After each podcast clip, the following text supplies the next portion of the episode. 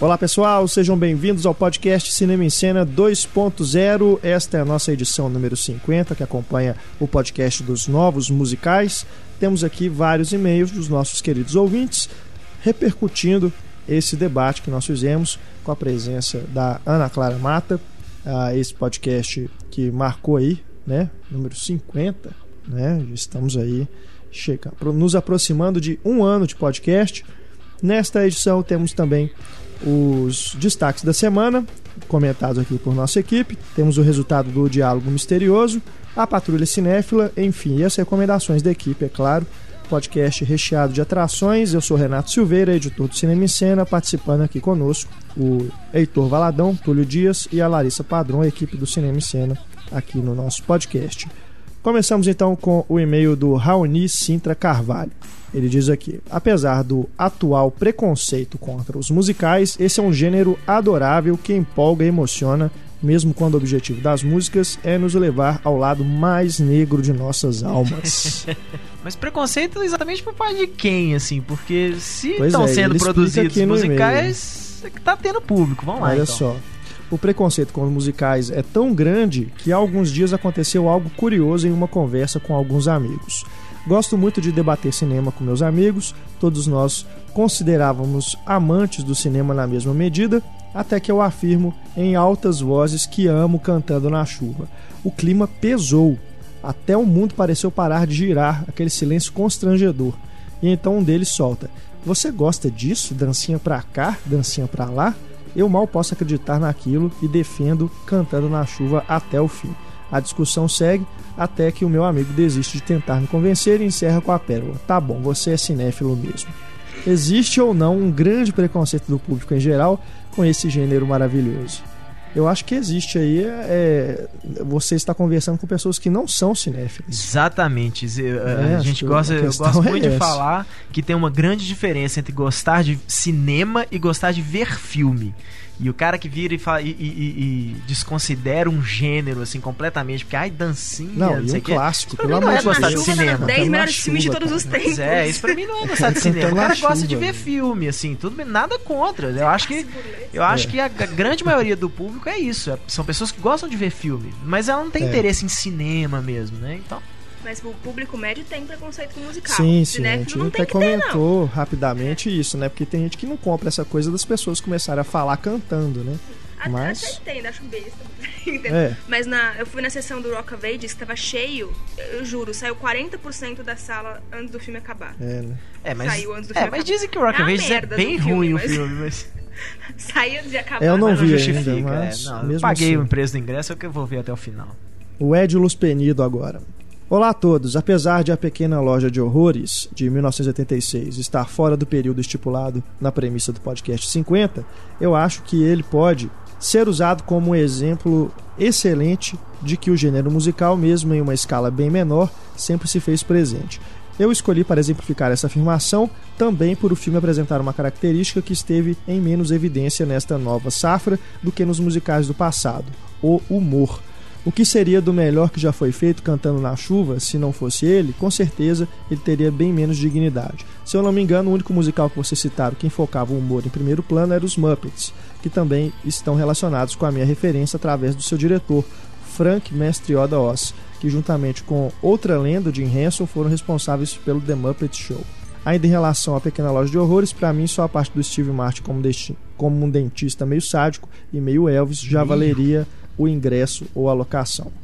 É, realmente, né? O, o Mulan Rouge tem uma coisa de humor ainda. Todo musical é né? engraçado. Né? Mas os, tem muita coisa que é mesmo uma coisa mais é porque os musicais... mais romance, é. né? Aquelas coisas. Mas os, o, o, o, musical normalmente é um, é um filme mais leve, né? Assim, é. não, não, não, pesa muito a mão nos dramas, assim e tal. Até tem Os Miseráveis mesmo, parece que vai ser um musical bem denso, vamos é. dizer assim, emocionalmente, né? Músicas Até pela trágicas, história, né? É. Mas normalmente são, é uma coisa. O fato de ser um musical já torna o filme um pouco mais leve, né? Uhum. Assim, de, de, de, das agruras da vida serem passadas através de canções. Assim, já torna o mesmo, negócio um pouco Mesmo mais Chicago, leve. né? Que tem números musicais que ah, são mais Chicago pra é cima. totalmente Nossa, Não é, é engraçado, né? É. Não é, não Tenta tem humor mesmo. É, é complicado mesmo você fazer uma história densa, porque você, você vai ter que incluir coisas que não são comuns você incluir numa história. E honestamente, os musicais que não são engraçados são os que eu menos gosto. Por exemplo, West Side Story. Um saco aquele filme, um saco mesmo. Me desculpem os fãs, mas realmente é um clássico que eu não, não consigo não entender como que, aquelas, como que as pessoas gostam tanto desse filme. Que aqui no Brasil, só pra falar, é o Amor Sublime Amor, né? Amor Sublime Amor. Que, eu, que é Romeu e Julieta. Né? Nossa, né? eu acho muito, muito chato. Muito chato. Ele continua aqui. Nos comentários do podcast 49 2.0, a Larissa citou um grande filme do François Truffaut, Os Incompreendidos. Acabei me lembrando de um outro grande filme dele, que não é tão comentado, A Noite Americana, de 73, que exibe os bastidores de um filme onde o triângulo amoroso entre pai, filho e nora é encenado. Se um escritor às vezes escreve uma autobiografia, esse filme representa realmente uma autodiretografia. Já que Truffaut dá uma aula do que é dirigir um filme. Continue, bom trabalho de sempre. Realmente um grande filme. É tão autobiografia que ele mesmo protagoniza. É, é muito não, bacana. Não. Mas não é musical, tá, gente? Não, porque é o Edilo só, é. só complementou aqui o e-mail dele. Valeu, viu, cara? Bom, vamos para os destaques da semana. Começamos aqui com o Robocop do José Padilha, que, né, além das polêmicas que surgiram recentemente, depois de uma entrevista que o Fernando Meirelles deu, falando que conversou com o Padilha por telefone, e o Padilha falou que não estava gostando muito do, do, da situação lá, do processo de fazer o filme. Nhé, nhé, nhé. Como, né? como diria o Pablo Vilaça? Chorão. Diz, é, inclusive uma coisa que achei até meio é, não foi muito elegante, né? O Meirelles em falar para uma revista é, coisas que ele conversou por telefone é. com o cara, né? Pode até prejudicar. Claro, os o produtores, aí, é, os produtores que agora o negócio já tá, sabendo, ele falou aqui no é Brasil, sua, mas né? o negócio já tá rodando o mundo afora, com né? Certeza. Mas será que não foi combinado entre eles? Não, não sei. É. Não sei, mas. Deu um marketing aí pro Padilha tirar o dele da reta também. Né? É, não Se é pra ser combinado, vai o Padilha lá e fala. Mas é, mas e o cara também não ia falar de, antes de começar praticamente as filmagens, pois o cara é. já virar e já tá descendo o cacete no próprio filme.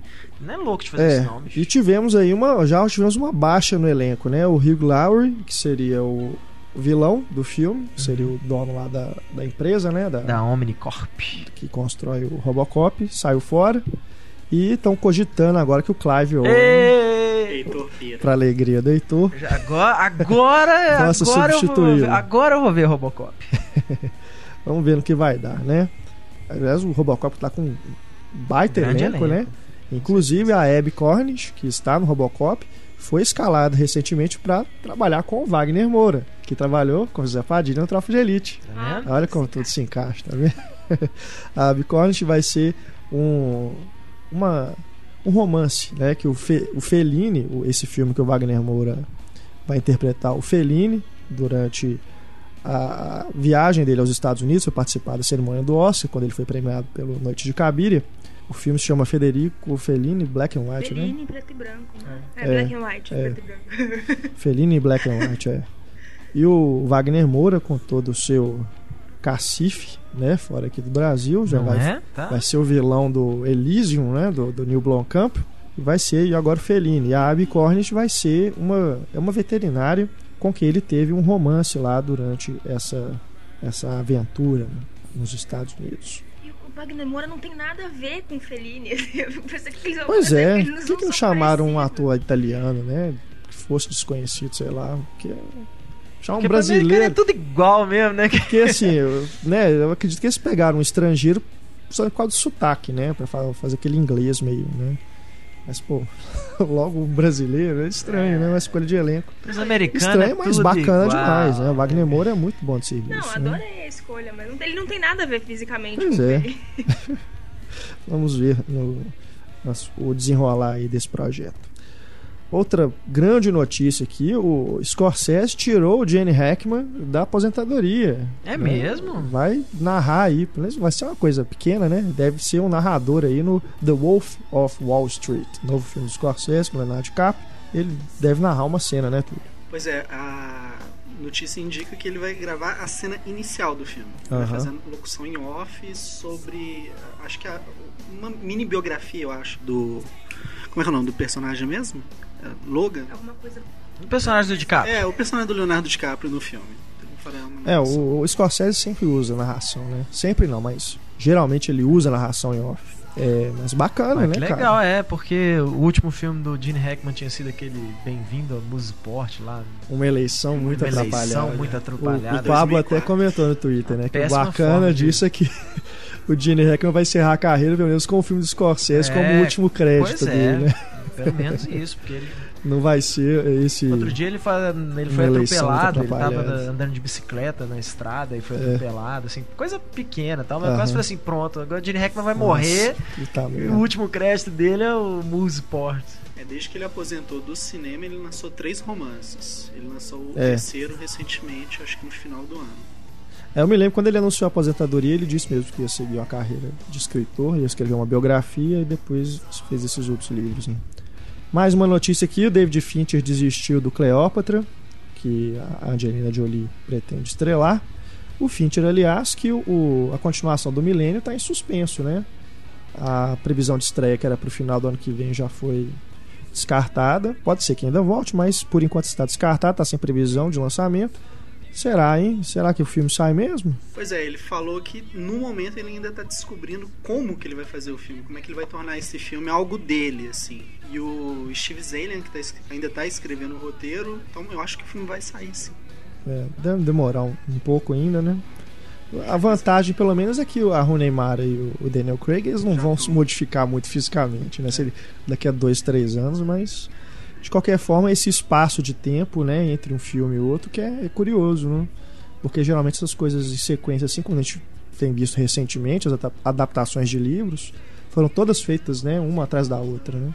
E o Fincher está ocupado também com a série dele, o House of Cards, que dirigiu dois episódios e chamou outros diretores, tipo o Joe Schumacher, para dirigir também Puta os da série. merda. Estreia em 2013. É. Super.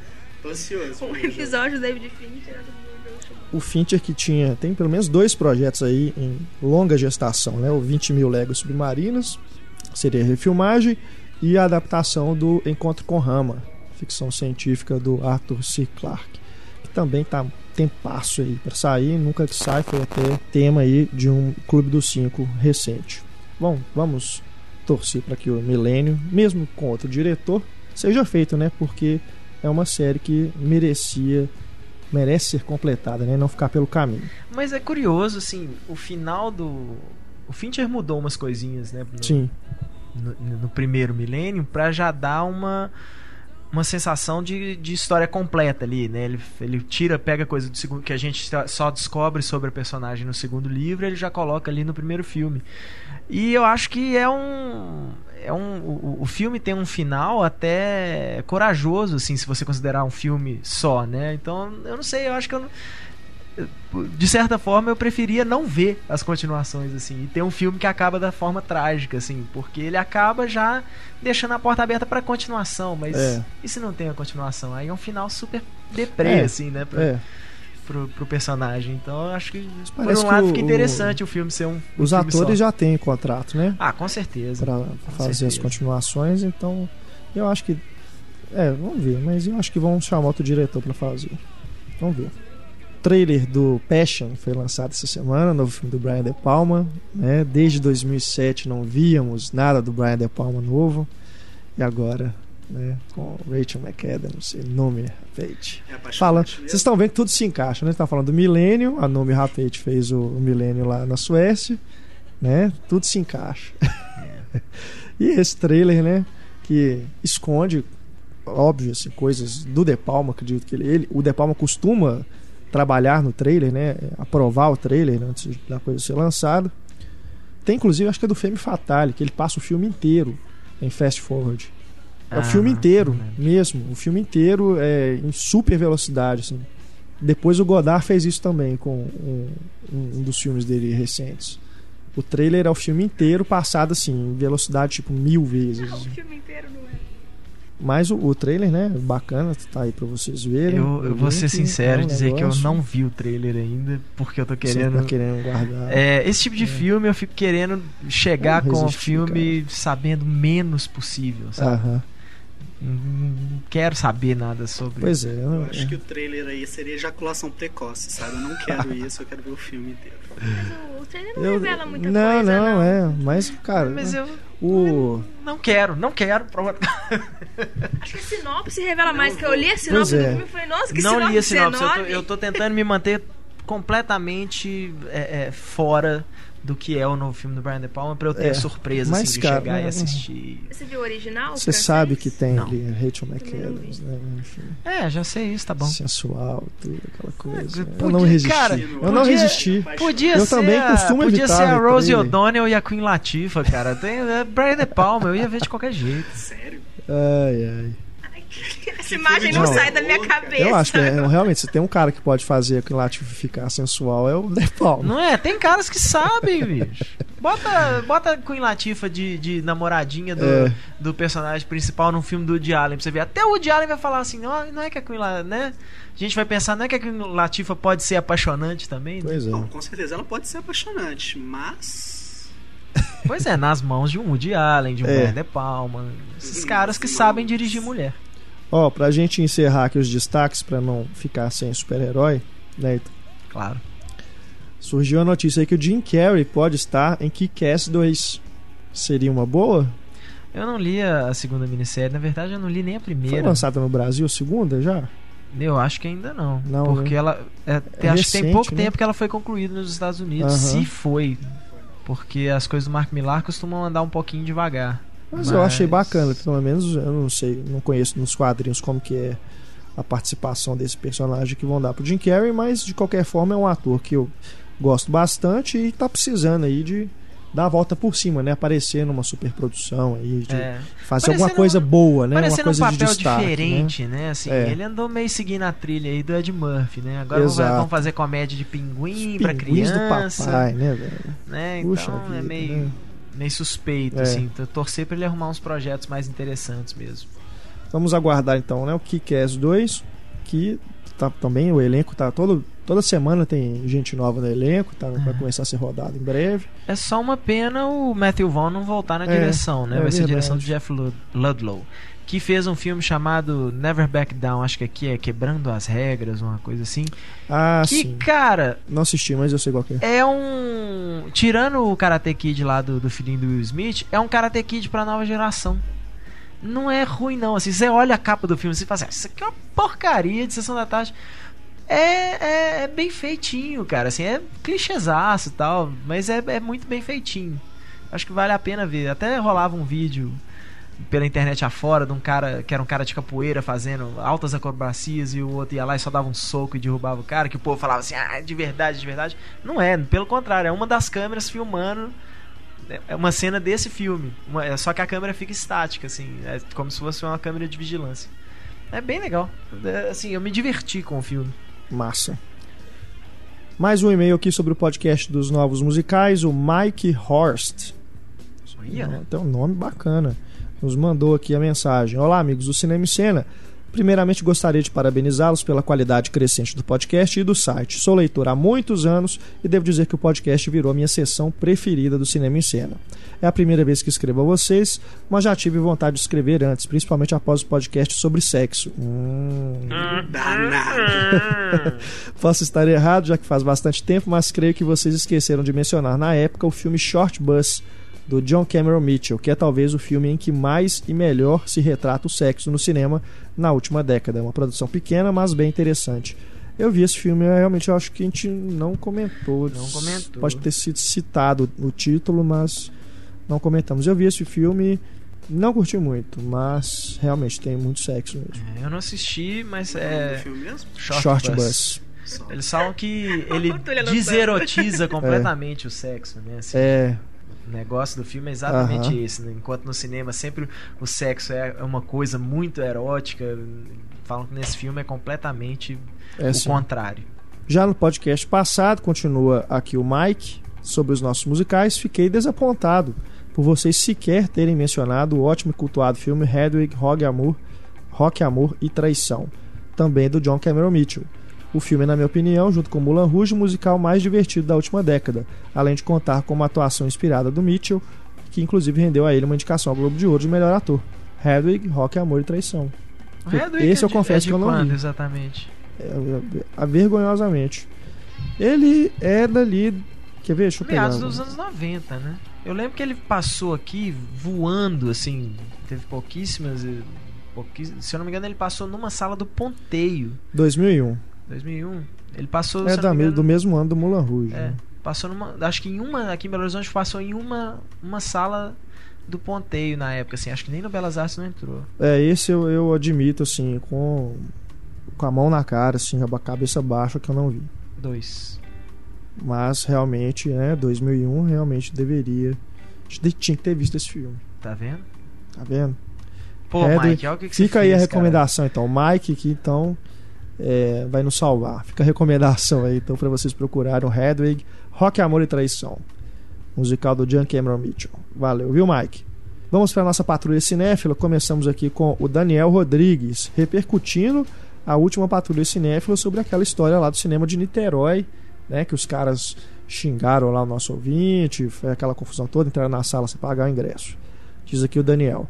Na edição 49 2.0, eu a história do cinema em Niterói e, como morador da cidade de São Gonçalo, que é vizinha, tenho que confessar que as salas da região são péssimas. No São Gonçalo Shopping, que tem um cinema da rede Box Cinemas, o que se vê são salas abandonadas, que nem carpete tem mais.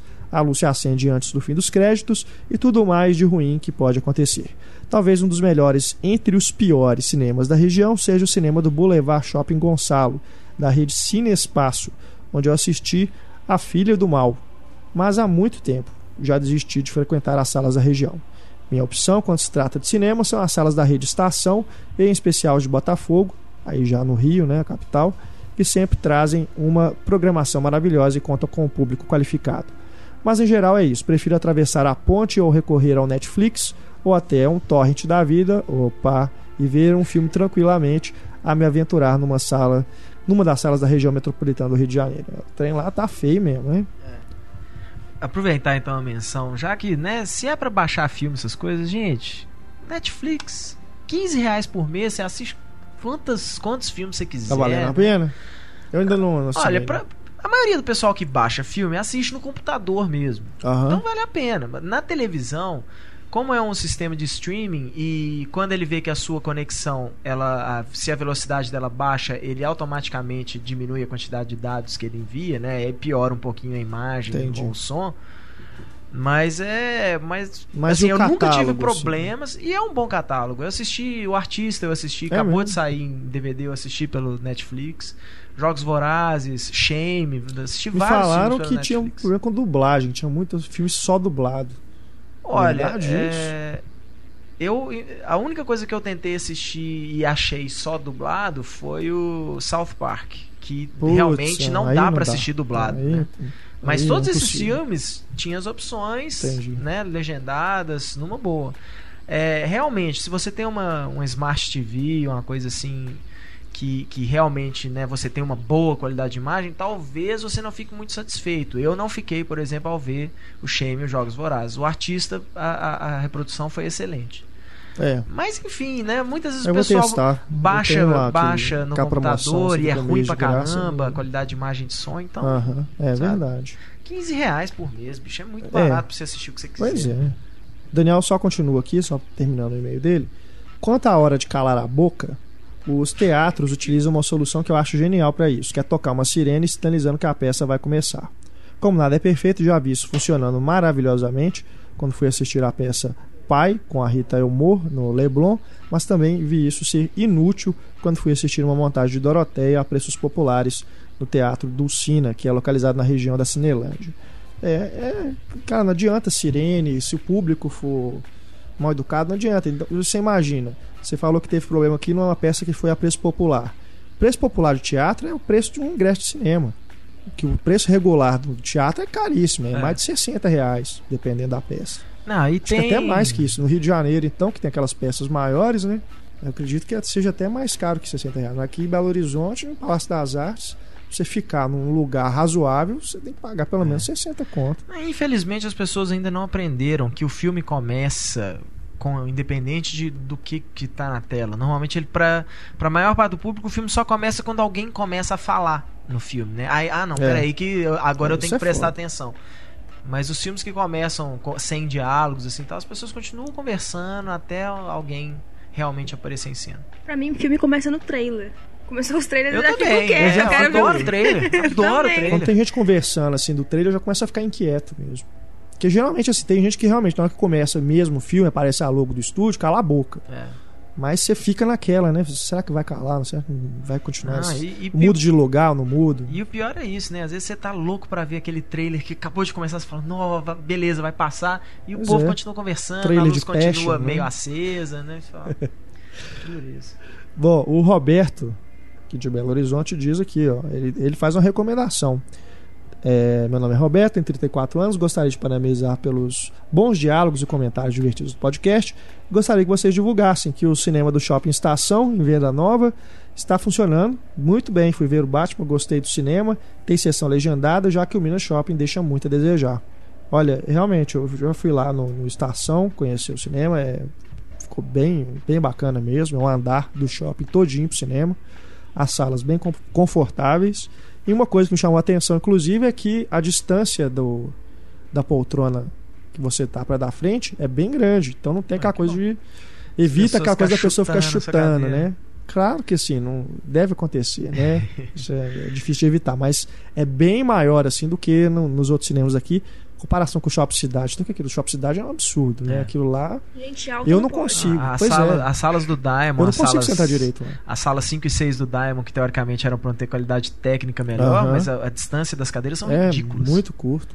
Vale, quem não conhece então o, o cinema lá do Estação BH, é, talvez é meio de fora de mão aí para muita gente, mas é a mesma coisa que o, que o BH Shopping, né? Porque tá é. um na porta da cidade e o outro tá na outra, né? É. Mas vale a pena dar uma passada lá para conhecer e realmente a questão das sessões legendadas eles estão é, tem realmente pelo que eu vi tem mais sessões legendadas mas por exemplo Bom. ditador só estreou dublado lá gente como é que pode Não dá pra entender, um filme né? que 90% da graça do filme está em cima do ator né da, da é. interpretação do cara e você bota dublado a gente publicou recentemente uma matéria falando que o número de pessoas que preferem filme dublado não cresceu e dentro, no meio da reportagem tem lá o dono de uma rede comentando que um grande filão da dublagem são as comédias norte-americanas. Eu fico me perguntando, cara, se é uma comédia dublada, na hora que a galera começa a rir, isso vai te atrapalhar, porque você não vai ouvir a piada é. seguinte. Sabe? É tipo um hum, serviço, assim, é. cara. Não funciona. Honestamente. no caso do ditador. Ditador, se botasse, podiam ter botado o Marcelo Adnet pra dublar, porque honestamente é a mesma coisa. Se é pra ver dublado, baixa. Melhor do que você ficar enchendo o saco no cinema. Ó, oh, aqui agora temos o Wallace Andreoli, a gente falou aí de comédia. o Wallace mandou um e-mail aqui. Esse e-mail ele mandou tem mais tempo, mas eu, tô, eu tava guardando para ter uma, uma patrulha em que pudesse encaixá-lo aqui, porque tivemos casos muito grandes, né? Que tomaram muito tempo. Mas ele conta aqui uma pequena e traumática anedota Caso bizarro que aconteceu comigo em 2009 no Festival do Rio, durante a sessão do filme Vintieri. Como podem ver, é é um caso antigo, mas que merece ser contado. Bom, naquela semana eu estava com uma crise violenta de sinusite, mas como se tratava da minha primeira participação no Festival do Rio, me recusei a perder os filmes que mais queria assistir. Era uma segunda-feira, resolvi emendar a sessão de A Fita Branca com o filme do Marco Bellocchio sobre Mussolini, decisão da qual eu me arrependi profundamente. Mal entrei no cinema, escolhi uma cadeira. Um senhor de idade ao meu lado começou a oferecer um lenço de pano para que eu assoasse meu nariz entupido. A oferta. quem tava incomodando é, quem, então? Tá... Porque pro cara te oferecer um pano, às vezes você tava é. fungando lá do lado dele. Falou, pô. É. Oferta que recusei prontamente e gentilmente. Mas bastou o filme começar para o senhor levantar e começar a me xingar em voz alta e abandonar a sala. Fiquei embasbacado, sem saber o que fazer e totalmente desconcentrado do filme. E sem querer esbarrei na cadeira da frente, gerando uma reação exagerada da mulher que estava lá sentada, que se virou e começou a ameaçar chamar o gerente para mim. Puxa, Eu, cinéfilo chato maior, sendo repreendido e ameaçado por meu comportamento no cinema? Como assim, meu Deus? Tá vendo? Deu azar Não mesmo, vá mais cara. no cinema gripado. A Você gente... deve fungar é. muito alto. Todo mundo, tá vendo? Não tem, todo mundo tem que se é. vigiar mesmo. Mas o pior ainda estava por vir. Passado alguns minutos, uma senhorinha se levantou, apontou uma lanterna para a região em que eu estava no cinema e começou a me acusar de disseminar a gripe suína naquele ambiente.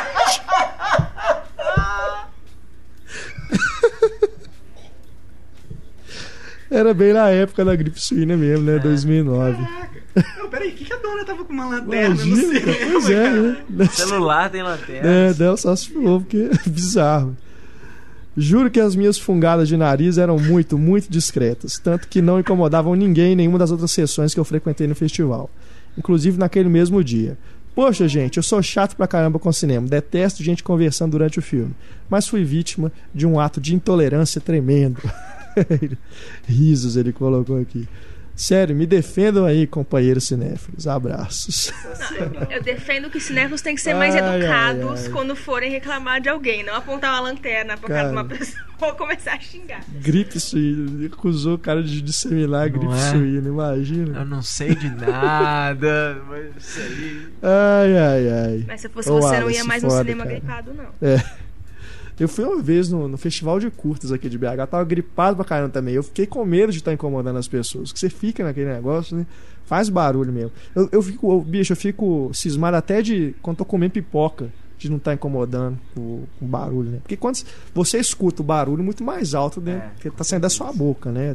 O, o barulho interno assim dentro do seu ouvido, você escuta muito cara, maior. Esse tipo de Mas, coisa. cara, eu sempre fico cismado. Tem certas coisas que eu acho assim que o público também pode tolerar, né? Assim, barulhinho de pipoca, de vez em quando um barulhinho de uma balinha. Ai, ai, ai, incomoda, mas poxa, né? Coisas da vida e tal. Eu acho que o que a gente tem que. que a gente não pode tolerar mesmo é conversa e telefone no cinema. É. Que aí eu acho assim. É, eu, aí eu acho uma tremenda falta de respeito mesmo o Wallace escapou. Imagina se ele fosse um terrorista, cara. Você vai estar tá passando gripe suína pra todo mundo. Ele, eu vou espirrar em você, eu vou espirrar em você. Né? Doido, cara. Arma biológica. Contágio 2 é, foi ele. Imagina. Eu tive uma crise de tosse no cinema, mas fiquei com uma vergonha absurda, assim, que eu não passava. Tossia, pois tossia, é, nossa. Você engasgou com a pipoca, Fiquei com uma vergonha absurda. Eu não costumo comer pipoca no cinema. Fiquei com uma vergonha absurda. Temos aqui. Você tem isso, você começa a rir, que você não consegue parar. Você tá querendo enganar assim. quem? A gente sabe que você ficava cantando lá as músicas do Rock of Ages com a boca cheia de pipoca. ai, ai. Temos aqui agora o Rafael Ferreira Franco. É a primeira vez que eu escrevo para o Patrulha Cinéfilo. O ocorrido que venho relatar não é um incômodo, é mais cômico. É mais um. E como a vida de um cinéfilo não se restringe à sala de cinema, o ocorrido que venho lhes contar não se passa neste ambiente, sim na Saraiva da minha cidade, Goiânia. Estava à procura do box com a coleção do Stanley Kubrick em Blu-ray e quando perguntei ao vendedor se ele tinha, ele simplesmente escreveu na busca Stanley. Me pareceu que ele não sabia quem é o Stanley Kubrick. Daí surgiram vários nomes referentes a Stanley, só que o vendedor ficou meio perdido e foi pedir ajuda a um outro da mesma área. Ele gritou: Ô Samuca, você sabe onde está o DVD do Stanley? E o outro respondeu: Que Stanley? O primeiro respondeu: O Stanley, cara. daí os dois Nossa, foram, chapa! Daí os dois foram procurar, mas obviamente não sabiam onde. O sistema constava um único exemplar desse que não foi encontrado. Resultado: encontrei com mais facilidade numa outra loja, onde o atendimento não foi lá dos melhores também. Venho escrever isso porque acho vergonhoso o vendedor da área de CDs e DVDs de uma mega store como a Saraiva não saber quem é o Stanley Kubrick. Seria como chegar numa loja de discos e o vendedor não souber quem são os Beatles. Túlio Dias, você que trabalhou na Saraiva, né? você pode nos dizer. Então. Né, você que sabe quem são os Beatles, mas gosta mais do Né, eu já tomei porrada por causa de Beatles na loja, né? Enfim. É, o, é difícil, sim, os vendedores conhecerem? Sim, é difícil, pessoas. mas só justificando uma coisa, constava uma peça, mas geralmente quando consta uma peça assim, é foda achar, cara. Uhum. Sabe? É, geralmente aquela peça, a peça pode estar truncada, truncada seria uma peça que está com defeito, ou então uhum. é erro do sistema. Isso acontece bastante. Só que assim. É... cara, eu acho que é, é questão da galera que, a galera que realmente conhece cinema não fica numa loja assim, porque logo vai procurar uma coisa mais interessante, sabe? Quem estuda o negócio mesmo não fica muito tempo, porque a maioria das pessoas que realmente trabalham, pelo menos aqui em Belo Horizonte, a galera não é Tipo, uhum. aquela coisa assídua da coisa. Beleza, não, começa a entender porque tá que... trabalhando lá e tem contato com Saraiva não é a mesma coisa de uma videomania, né? Que é uma locadora especializada, né? Não mesmo. É diferente. É Nesses casos de locadora, realmente eu acho que é vergonhoso a pessoa que trabalha não saber o que ela tá fazendo lá. É. é. É, Stanley Kubrick ainda, né, bicho? Não, pois é. não tá pedindo nada difícil assim. Você tá pedindo. Você foi maldosinho Coitado também, do Samuca. É. Você podia falar K-U-B-R. É, é, não, tem isso também. Você tem Kubrick. que geralmente ajudar a, a escrever. Mas já aconteceram vários episódios. Tem um, é, é, não é tão engraçado, mas aconteceu, enfim. O cara foi lá perguntar as horas, né? Aí um dos vendedores falou com ele, Pô, duas horas. Você tá brincando, sério? É feito sacanagem, né? Ele achou que tá realmente Você tem as horas? horas né? Não, cara, depois a gente começou a rir, aí ele sacou, ah, era o filme, né? tipo, Nossa senhora. A gente ai, ai. muito lá, cara. Imagina. Imagina a loja que o Túlio trabalha. Vai lá sacanear na próxima vez e procura Kieslowski. Pede é, pra ele digitar é. aqui. Boa. Ou então o, o tailandês, ó, a Pichapong, o Era Setaku. Ah, esse eu ia falar, vai pro inferno, traz escrito o negócio. É, até pediu é, Kianos Katsi lá, que é, do, né, é, tudo esquisito o nome escrito. No... Hora do nosso flashback, começamos aqui com o Márcio Ribeiro. Ele diz: Olá, amigos. Aqui quem escreve é o Márcio, sou jornalista do Rio de Janeiro, tenho 34 anos. Ouço sempre os podcasts, mas essa é vergonhosamente a primeira vez que eu escrevo. Desculpem o atrevimento em chamá-los de amigos. Ah, que isso, cara. Mas como sempre me acompanham no trânsito, na academia e em casa, já os considero amigos. Atrevido. me perguntar se ele vai pagar cerveja quando a gente encontrar. A gente, todo mundo, tá? Eu não bebo cerveja, então um a menos. Eu bebo, pode ser até uma pinguinha. Bom. Opa, oi, oi. Podcast. O podcast sobre cinema em outros países foi fantástico, na minha opinião, um dos melhores. Tive a oportunidade de ir ao cinema em Montreal, no Canadá, mas é difícil comparar com a experiência aqui no Brasil, já que eu fui em duas sessões de filmes feitos especialmente para o IMAX. Se comparar com o IMAX aqui do Rio, não dá nem para o começo. Tela gigante, com som de outro mundo e imagem fantástica, 3D de uma maneira que eu nunca vi igual vi o filme sobre o telescópio Hubble e um documentário do surfista Kelly Slater, do Tahiti. A imersão é incrível, o cinema ficava dentro de um centro de ciências, na parte antiga da cidade. Aí é realmente, acredito que As primeiras coisa, salas né? IMAX ficavam sempre assim, dentro de museu, né? É, e os primeiros filmes IMAX, inclusive, também, né? É, só, eram só sempre documentários. Essas coisas, né? Até em São Paulo, quando começou, ele não começou é... passando longas, ele começou passando esses filmes. Se não me engano, científicos. Esse Hubble, inclusive, foi um dos que passaram aqui no uhum. Brasil nessas sessões inaugurais. Sobre cinema no Quebec, como foi dito no podcast, há uma indústria muito forte. Posso indicar dois filmes que mostram bem a cultura deles. Um é o Bon Cop, Bad Cop, 2006, a gente comentou é. aqui no último podcast, que tem em seu elenco o ator Colm Feore, Outro é A Grande Sedução, de 2003, que mostra as dificuldades de uma remota cidade canadense em conseguir um médico e todo tipo de artimanha usada por seus habitantes para convencer o médico de passagem a permanecer lá. É bem engraçado. É isso aí, parabéns pelo trabalho, sou um fã incondicional de vocês. Então aí as dicas então. Então pode chamar a gente de amigo. É. Então eu considero você meu amigo então. Bom Cop, Bad Cop e A Grande Sedução, as dicas aí de, de filmes canadenses. Agora aqui o Lucas Ramalho abriu. Olá, camaradas. Amigo, camarada, né? É. Tá legal. Tá bacana. Com muito atraso, mando um e-mail sobre o podcast de julho, mas o fato é que eu conheci o podcast há algumas semanas e estou ouvindo todos os episódios, inclusive os 2.0 em ordem. Virei fã do programa e dos participantes. Muito bacana poder ouvir um programa com tanta qualidade sobre cinema em português. Poderia gastar linhas e mais linhas elogiando, mas prefiro resumir dizendo que vocês são foda. Parabéns. Aê! Olha só, que coisa Bacana. Boa. Valeu demais, Lucas. Mas o meu e-mail é para comentar sobre uma colocação do Heitor sobre o Oliver Stone. Ixi. Concordo que ele tem aquela pegada de colocar umas imagens alucinógenas nos filmes, mania que, se não me engano, começou no The Doors. O que será que ele tomou naquela época, né? Ficou Mas especialmente em World Trade Center, as Torres Gêmeas. O Stone não inventou nada. A história do homem que tem uma visão de Jesus Cristo e sai de casa pressentindo atentado para salvar as pessoas nos escombros é real. Então aquela imagem lá então é baseada numa história real, não foi viagem do, do, Oliver Stone. Não, que acho que você comentou isso, que tipo, que até no World Trade Center tem uma coisa de imaginação, é, não, não sabia. Né, na verdade, coisa. eu tô tão por fora aí, tá vendo? O que, que é a memória? Eu achava que aquela imagem quem tinha era um dos caras que estava soterrado lá, que tinha. Mas é, né? É não, mas pelo que ele fala, é um cara que vai ajudar que, que vê aquela imagem, né? Eu achava que era dos que ah, já tá. estavam tá. soterrados. Né, enquanto. Bom, pode até não, ser. Não, mas né? acho que é, é, isso mesmo. Que é, se não me engano, é até o Nicolas Cage, não é? Não? Pode ser. É um dos bombeiros, se eu não me engano. Eu sei que, na hora que aparece aquilo, eu falei assim, cara, o Oliver Stone não. cara, o cara não tem vergonha, né, de, de colocar é. umas coisas assim, porque é completamente. Totalmente. É, é, é, é, sai completamente da estética é, do filme, né, total, né? Assim, porque é uma imagem bem, bem exagerada, assim, sim, umas sim. cores, uma coisa assim que eu falei assim, caramba, né? Que, que viagem essa imagem entrar aqui agora. É. Né? Verdade. Resposta do Diálogo Misterioso. Tivemos aqui nesta edição um filme do Richard Donner. Essa é a dica. Tá. Qual será o filme? Não é o Superman. Vamos escutar primeiro o diálogo para dar a resposta. It would be a miracle if he manages to get through the sewage system. I believe in miracles, Marquet.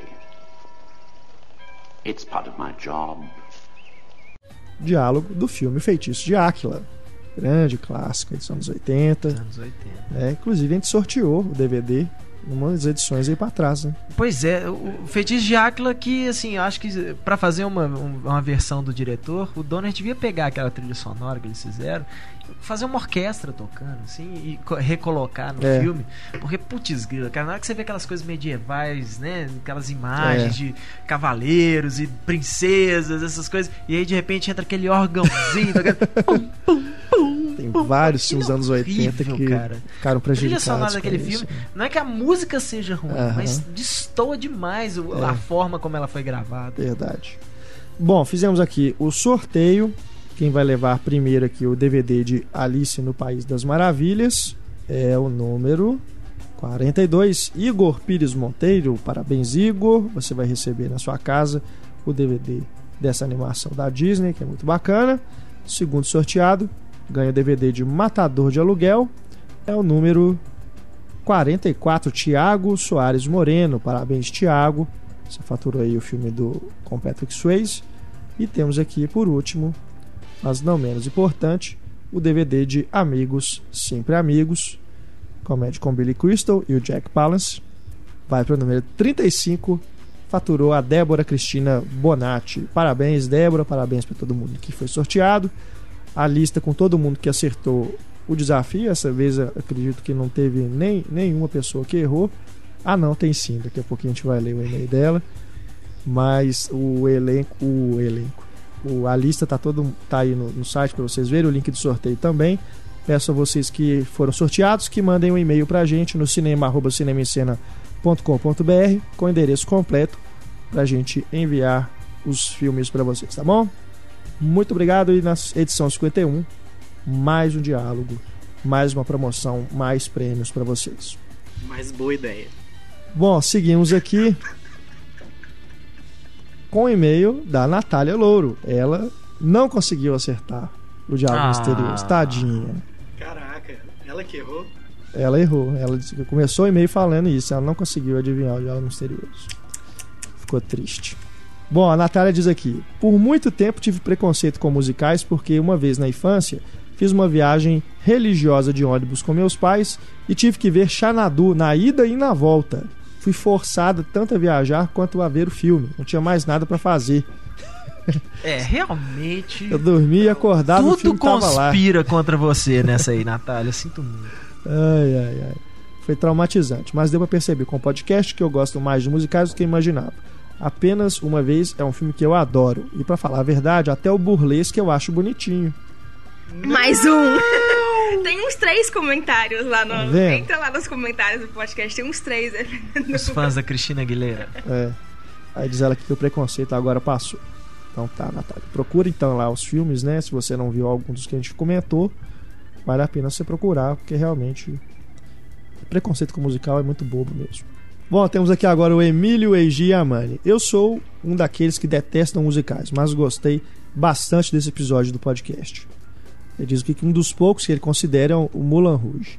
Falando de filmes que têm número musical, mas que não são musicais, infelizmente lembro de um brasileiro, A Suprema Felicidade. Infelizmente porque o filme é ruim demais. Esse é do Jabor, né? É, tem mesmo. Mas é, realmente, é um filme também é, estranho, realmente né? Muitos, quando esses caras... É muito estranho isso. Quando esses caras que falam demais fazem, né? Um, um trabalho é. fora, assim, o Jabor defende o filme, assim, tipo, é, se aquilo? você não assistiu, você é burro. Ele você, não admite você que ninguém fale Se mal. você não gostou, é. você é burro, sabe? Assim, o trem dele é... Pelo amor de Deus, eu, eu, eu realmente eu tenho... Não gosto de Uma certa resistência. Os primeiros filmes dele eu gosto. Mas realmente ele como comentarista político para mim e de cinema também não dá. Mas, enfim, esse filme só vale pela Tami de Calafiore. Bom, falou tarado. Agora que o Daniel Rosa diz aqui, ó, tenho que dar os parabéns para vocês pelo último podcast. Fiquei mais fã ainda do programa porque fazer um programa bom sobre o poderoso chefão, Billy Wilder, Spielberg, etc, não deve ser complicado. Agora, fazer um programa muito bom de ouvir sobre o pior gênero que existe não deve ser fácil. Daniel Rosa falou isso? Daniel Rosa gosta de Rock of Ages, ele não tem direito de falar. Oh, pois é. Falou bem no Rock of Ages. Ele gostou. Pelo que eu percebi, o Heitor compartilha da minha opinião. Não, de forma que alguma. isso? Acho que era eu que você estava falando, cara. De forma Estranho. alguma, muito Mas pelo acho contrário. que ninguém que participou do podcast não gosta Não, de um tipo, musical. é, meu né? problema com musical é só os idiotas, tipo, É. parte deles. Aí continua aqui o Daniel. Em nenhum podcast anterior ouvi falar em tanto filme ruim, nem no dos piores de 2011, ou no dos Guilty Pleasures. Fiquei o tempo todo pensando que a Larissa tem algum tipo de dossiê com informações secretas da equipe e o tema foi uma exigência dela para não revelar tudo. Nem, nem fui eu que escolhi o tema. Pois é. eu- E você É. não tem direito de falar. Você gostou de Rock of Ages, vem falar de que os outros são ruins. Desculpa, Rock of Ages é bom e Chicago e Mulan Rouge são ruins. É, Danny Boy, não foi dessa vez. Ao final do programa, até fiquei com vontade de ver alguns filmes citados, mas claro que essa vontade passou rápida. PS, na quarta-feira tive duas grandes notícias quase simultâneas. Ganhei o Diálogo Misterioso e a melhor notícia da minha vida: vou ser pai pela primeira vez. Ah, parabéns! Parabéns, Daniel. Vocês acompanharam de alguma forma o meu quase desmaio. Eu vou mandar uns musicais de Bacana, presente pro seu cara. filho. Bacana. Eu espero que. É. A gente manda, né? Vamos mandar. Ele ganhou, eu não lembro qual filme que ele ganhou. Mas, né, podia ser pelo menos um filme que o, o filhinho ou filhinha né? dele. Teoricamente, ver, a gente acompanhou todo esse período, porque o podcast já tem um ano, né? O Daniel É escuta a gente mesmo. desde o É. primeiro. É, eu ia dizer até São os que. padrinhos? Não. Será que o podcast de sexo a- a- inspirou ele a, é? Mas é muito recente, não teria dado tempo. Ou será que não? Teria. Ele acabou de descobrir, ela não tá mesmo. nascendo, neném. É, Daniel, eu acho que a gente, São os a padrinhos. gente devia ser chamado pra ser padrinho mesmo, hein? Daniel, Desculpa. desculpa, Daniel. Não ouve esses caras, não. Ai, ai, ai. Bom, vamos pro Cinema em Cena Recomenda. Eu começo aqui recomendando o box do Planeta dos Macacos, que vem com todos os filmes, né? a- o- os originais, né? O filme lá de 68 com Charlton Heston, as continuações. Vem também a refilmagem do Tio Burton e esse último, Planeta dos Macacos, a origem, um box bem bacana, assim, não só não, não é só uma luva com as caixinhas, com os filmes dentro. É uma coisa realmente bem trabalhada. A venda é, parece que só tem na Saraiva, não tem em outra loja, parece que é um produto exclusivo, mas eu estou recomendando porque está em promoção. Ele está quase pela metade do preço. Então vale a pena, já tem um tempo aí esse que, que foi reduzido o preço, mas ainda dá tempo de vocês correrem lá, comprarem, dá para dividir no cartão, enfim, quem gosta aí do Planeta dos Macacos é uma oportunidade para não perder. Larissa Padrão, a sua recomendação para os nossos ouvintes. Bom, a minha recomendação é um filme que eu infelizmente perdi do circuito no passado, então eu tô fazendo uma repescagem super atrasada. e já está disponível em DVD, que é o A Pele que Habito, do Almodóvar, que eu assisti nesse final de semana. E eu fiquei arrepen- arrependidíssima, se é que isso existe, de não assistir no cinema, porque é um filme para você ver no cinema. É. maravilhoso o filme.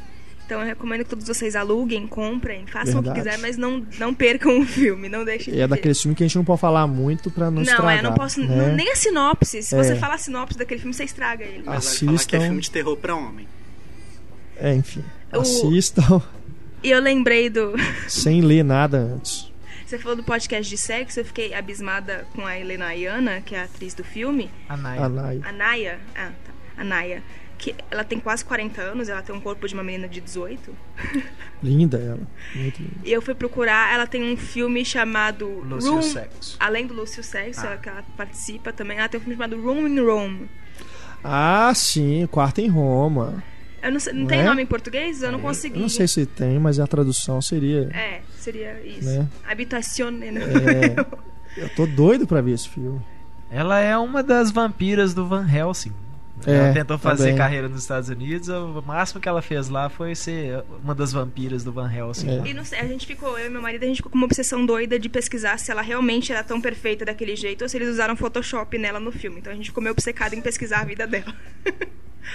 e eu descobri que ela é lésbica na vida real e nesse filme ela interpreta uma lésbica. Então e você Poxa vê pelo trailer vida. do filme que não tem Photoshop nela. Então eu recomendo para os homens, procurem aí esse tal de Room in Rome, que parece legal. A vida Olha. realmente começa aos 40. Não, é, eu não vi, mas recomendo. Quarto em Roma. mas vamos lá. Túlio Dias. A minha recomendação é o jogo do Atlético com a Ponte Preta na quarta-feira, né? Pra garantir a liderança no Campeonato Brasileiro, mas eu tô brincando e o Renato já tá me olhando com cara feia. É, eu vou contrariar o Renato porque ele discordou e, ele, na verdade, ele falou mal do ditador. E, cara, eu assisti o Ditador, eu achei engraçadíssimo.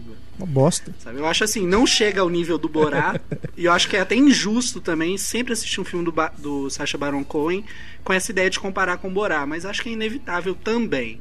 Só que, cara, funciona muito. As comédias. tipo, o humor dele, aquela coisa de ser politicamente incorreto. Eu vi a Ana Lúcia comentou que se sentiu culpada assistindo o filme. Cara, isso é muito legal, sabe? Essa coisa de detonar tudo. E, o, o, discurso final do filme, para quem viu, sabe o quanto que é um tapa na cara assim da sociedade norte-americana. Então a minha recomendação é o Ditador, nada. tá no cinema. É nada. Então recomendo que quem quiser vai assistir mesmo. Eu acho que qualquer filme que tá no cinema é recomendável, mas enfim, realmente não gostei. Eu fui numa pré-estreia semana passada com o Túlio, ele saiu todo apaixonadinho do cinema e ele vem recomendar essa merda. Cara, mas o, o, o como é que é? Eu Procura-se um amigo pro fim do mundo. Pô, é muito legal também. Só que, não, quero recomendar o Ditador. Ok, nota, Heitor Valadão. Nota oficial do Ditador no cinema em cena, quatro é, estrelas. o Pablo gostou também. Mas é aquilo, o humor, é lógico que o humor tem muita sub, subjetividade, né? Mas gosto do Borá, Bruno mais ou menos, esse para mim só nem ter sido feito. Bom, a minha indicação vai para um documentário que eu acho que eu acho não, tenho certeza que o Renato já citou ele, eu não lembro se foi no podcast zapeando pela TV a cabo afora, eu peguei, se eu não me engano, foi na HBO, o Projeto Nim, que é sim, é sobre um sim. macaquinho, né, um chimpanzé que ele é criado com Tá passando a HBO? Com uma família tá passando na TV a cabo. Ele é criado com uma família e né, para que eles queriam estudar se um macaco poderia aprender literalmente aprender a ser gente, né, a se comunicar por linguagem de sinais ou de alguma forma. E mostra a vida, né, inteirinha desse desse macaquinho. É. Isso foi um docu, foi um, experimento que eles fizeram nos anos 70, né? Isso.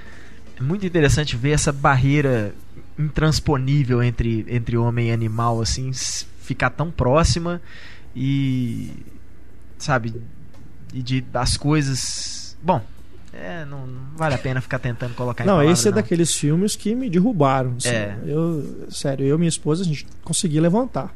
Não, a, a, a, minha esposa, ela, a gente estava assistindo, ela estava mexendo no, no, Facebook, assim, no celular tal, e eu assistindo o filme.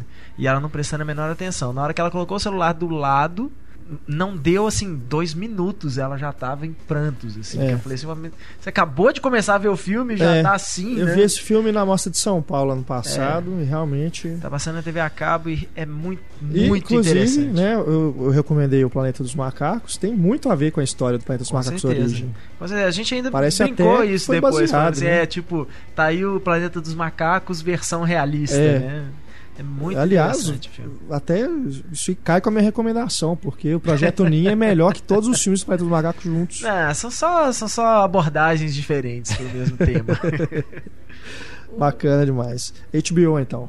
As pessoas é, podem procurar. É HBO né? ou Cinemax, é um dos dois, mas com certeza tá, é na TV Acho que é na HBO. Pena que mesmo. não vai passar no cinema aqui, mas tomara que pelo menos seja lançado em DVD, né, em Blu-ray. Com certeza. Porque muita coisa que passa direto na TV acaba, acaba não saindo é. Eu tenho uma, uma patrulha cinéfila pessoal o Heitor falou de TV a cabo. Eu tava assistindo essa semana HBO 2 e HBO 2, um canal especializado em cinema, pelo menos na net, não sei se é assim outras operadoras, ele não dá opção de legenda. Você tinha que assistir dublado. Nossa, um canal especializado em cinema. Fiquei abismada. É foda, né? E o A Pele que Habita, eu sei que ele tá disponível em DVD, mas eu assisti no Max e dava problemas técnicos toda hora, assim, sabe? É. De o filme ficar meio travando, sabe? DVD arranhado. Uhum. Então, é, melhorem aí ser... essa qualidade. Você tem o que? Net? É. Pode ser, às eu vezes. Eu também tenho a net. Da net eu tô mesmo. com a net HD lá em casa. Os canais HD eu sou bem feliz com eles, porque praticamente todos têm opção de áudio, opção de legenda, sem, sem muito problema. É, eu não tenho HD. O HBO 2 não, não, não deu opção de legenda. Eu não lembro qual era o filme, mas ele não deu opção de legenda. Achei um absurdo. É um canal especializado em cinema. Como não dá? É.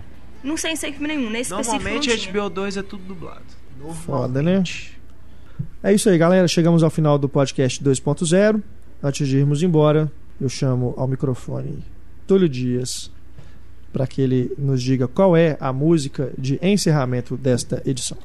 Então, depois da série de crocodilos, vampiros e zumbis, estou fazendo a série agora do Sylvester Stallone. Hum. É quase a mesma coisa.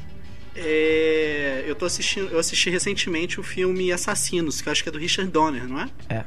E cara, assistindo o filme de novo, sabe, o filme do passado gostei muito dele. É aquela lembrança nostálgica, assim, que você vê o filme quando você era moleque. Não, legal esse filme. Tem até uma música dos Rolling Stones cantando Bob Dylan, né? Like a Rolling Stone.